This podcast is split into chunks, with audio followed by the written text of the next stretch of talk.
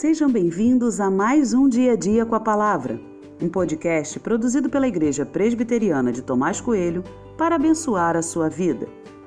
O título de hoje é Um Passo de Fé e tem por base o texto de Josué 6, 5, que diz: Quando eles tocarem longamente a trombeta de chifre de carneiro e vocês ouvirem o som dela, todo o povo gritará bem alto a muralha da cidade cairá e o povo subirá nela, cada qual em frente de si.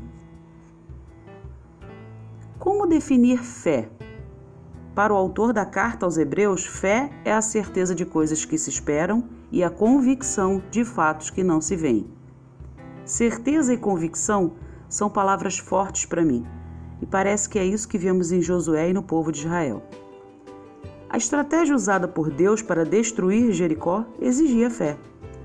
Rodear a cidade e tocar trombetas não parece para mim a melhor estratégia militar. Nunca foi visto algo semelhante.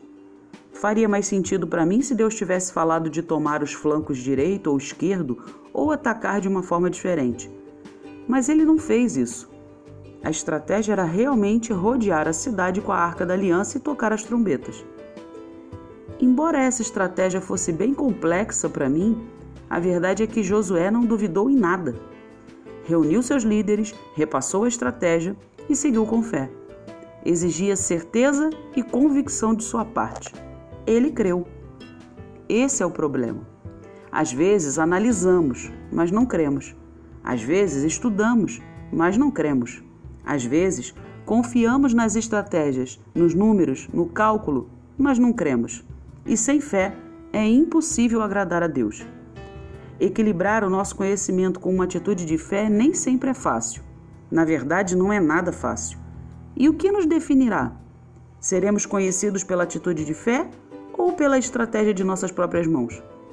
Você até pode ser bom estrategista, mas lembre-se que sem fé você nunca agradará a Deus. Confiança nele é tudo.